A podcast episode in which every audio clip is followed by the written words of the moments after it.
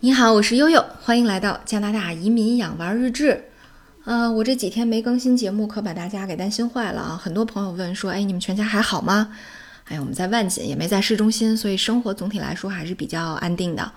呃，确实哈，像加拿大的很多城市啊，包括多伦多、这个蒙特利尔、温哥华和今天卡尔加里都有这个大规模的游行。呃，当然像。这个蒙特利尔也爆发了一些骚乱啊，把加拿大鹅的店给砸了，给抢了，呃，所以总体来讲呢，但是，嗯，怎么说呢？就是其实这些事儿还是以市中心为主，所以可能这个生活在市中心的居民就会比较担心一点。那么像市中心的一些奢侈品店也会在下班以后把相关的商品全都下架。然后门口也会钉一些保护的栅栏啊，或是木板什么的，呃，为什么会为什么这个加拿大也跟着跟风呢？呃，一方面是因为跟美国比较近啊，其实这个国情还有包括相似的社会问题也比较突出。那么另外一方面呢，就是最近确实加拿大也有几个关于这个黑人的一些个不平等的待遇的问题，引起了比较大的关注和这个议论啊。一件事儿呢，就是。多伦多这边有一个小女孩，然后她也是因为嗑药的问题啊，家人叫了警察，想把她送到这个戒毒所。但是就在这个小女孩去上厕所，要去家里上厕所，那么警察陪同她过去的这个过程当中，这个小女孩从这个二十几层的高楼上高坠了啊，也去世了。啊，那么家人就坚称是警察把他给推下去的啊，所以这件事儿呢，呃，引起了非常不好的一个，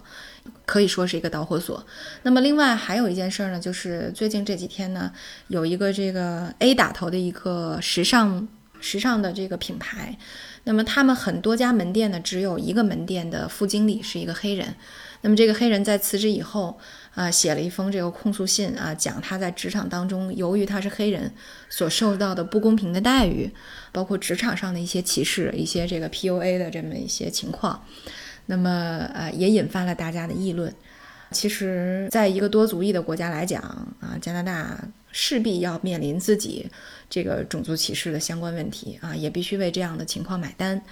而就在昨天呢，出现了一件非常有意思的事儿，想跟大家汇报一下。呃，之前呢也在节目里给大家介绍过哈，这个加拿大总理特鲁多每天上午十一点十五会在他们家门口做一个演讲和相关的这个呃媒体互动。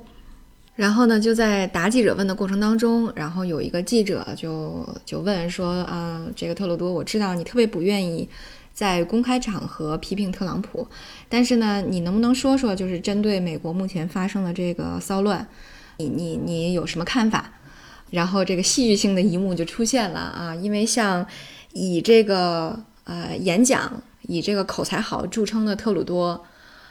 沉默了二十一秒，这中间呢，他有两次。包括这种很多的小动作，比如说，嗯，挑眉毛啊，然后歪嘴啊，然后舔嘴唇啊，然后这个清清嗓子准备说话，有好几次这样的努力尝试想开口去说，对，但是呢都没成功。那直到沉默了二十一秒以后，他才说，他说，呃，我现在看这个美国的这个事情呢，是带着非常这个恐慌的心态的。那么，我希望这个加拿大也能从美国的身上学到相关的教训，包括我们要这个倾听我们非裔或者是其他族裔也好，倾听他们的声音，因为我敢我敢说，每一个人都在他们的生活当中遭受到过种族歧视和这种不公平的待遇，所以加拿大除了政府啊要这个做得更好，要更努力的去倾听每个人的心声以外。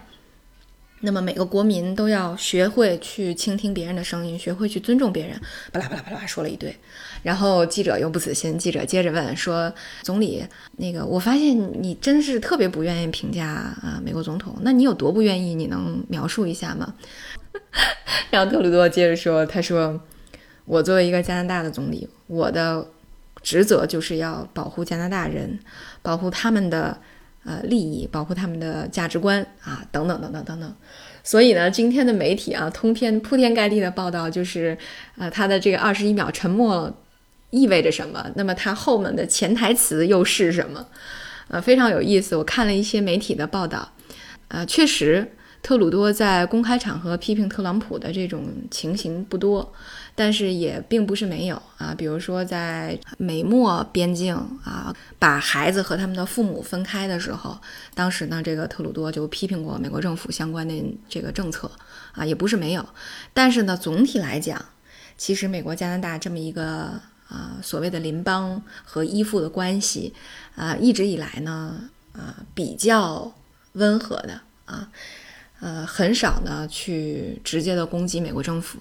后面呃，很多记者就讲说，啊，他说我的责任就是我要保护加拿大人的利益。那么是不是说潜台词就是我在这里公开批评了美国政府和特朗普，那么就会将来造成啊两国政府之间的分歧？那么又把这些事儿联想到这个啊疫情以来，呃美加边境一直关闭啊，而且还将持续关闭到六月底的这么一个消息。所以呢，这个作为，呃，所谓的大国的邻居啊，也不那么容易，啊，那么还有一些媒体呢，就讲说，因为特鲁多呢是一个，呃，口才非常好的政治政客，所以更多的我们会把这个二十一秒的沉默当成一种表演啊，也就是说，可能是他影帝的影帝的一个新的伎俩，呃，和他这个演艺事业的一个高光时刻啊，说的非常损，对，那么。其实可能很多说辞都已经准备好了，只不过呢，这个是为了更好的去表现加拿大政府此刻的无奈吧。在这里呢，也也有很多的分析，希望通过这个沉默的二十一秒来回顾一下美加关系，特别是这四年以来这种所谓的啊最大的最棒的国家，它也有它的缺点，也通过这次的。这个游行和暴乱反映出了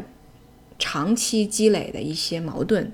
那么说到这个呢，我也想到，就是因为我以前有呃有一些前同事，他们现在在美国在工作。后来最近我就在问我说：“你们情况还怎么样啊？有没有上班啊？”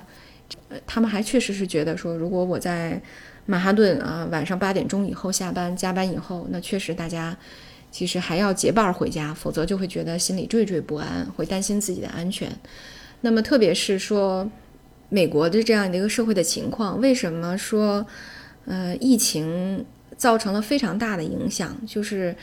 呃，在这个整个经济停摆以后，那么很多的这个黑人家庭啊，像这种黑人家庭通常是双职工、低收入家庭，孩子又很多。学校关闭以后，那么由于照顾孩子的原因，又由于这个呃这个经济。呃，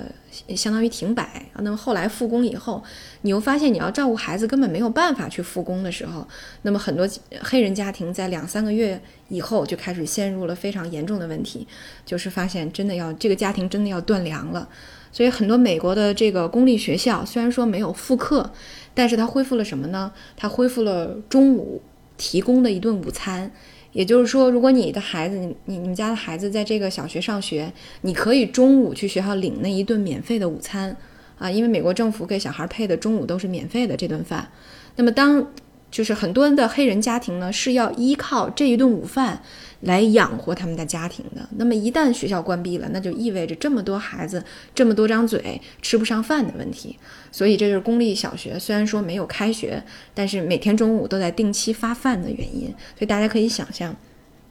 在这样的一个整个经济衰退的这么一种啊压力之下，黑人真的面临了很多的压力。黑人的家庭，包括其他族裔的家庭。这些低收入的家庭都要面临这样的问题。对于华人来说啊，大家有这个储蓄的习惯啊，有这个风险意识，所以说可能还好一点。包括甚至我有一些同学在美国的一些城市，包括像这个呃硅谷啊，像西雅图啊，那么他们都组织了一些华人的枪队去保护自己的商店啊，保护自己的社区。可以说，可能不同的族裔在这一次矛盾集中爆发当中选择的。策略和选择的这个角色都是不一样的，将来也会有这个在社会当中啊，在这个北美的社会当中，也会引发比较深层次的一种呃人设的预设吧啊，可能有的分析会讲说这种情况可能就是说种族歧视，包括给黑人打标签儿，可能会愈演愈烈啊。当然，这种东西跟呃政治的。呃捆绑和计划啊，包括不同政党之不同政党之间的这个这个互撕是有很大的关系的啊，特别是在今年秋天的大选之前，这是一个非常好的一个利用的时间节点。但是大家也必须看清楚，在呃这么一个时点爆发的这些的问题，最后还是普通老百姓去买单。差不多北美和加拿大最近这几天的情况吧。啊，从特鲁多的沉默当中呢，也读出来啊很多国民的无奈。呃，希望这个甲子年的这些不顺利啊，这些乱七八糟的事情早点过去，让我们的生活回归正轨吧。好，那今天悠悠的分享就到这里，感谢您的收听。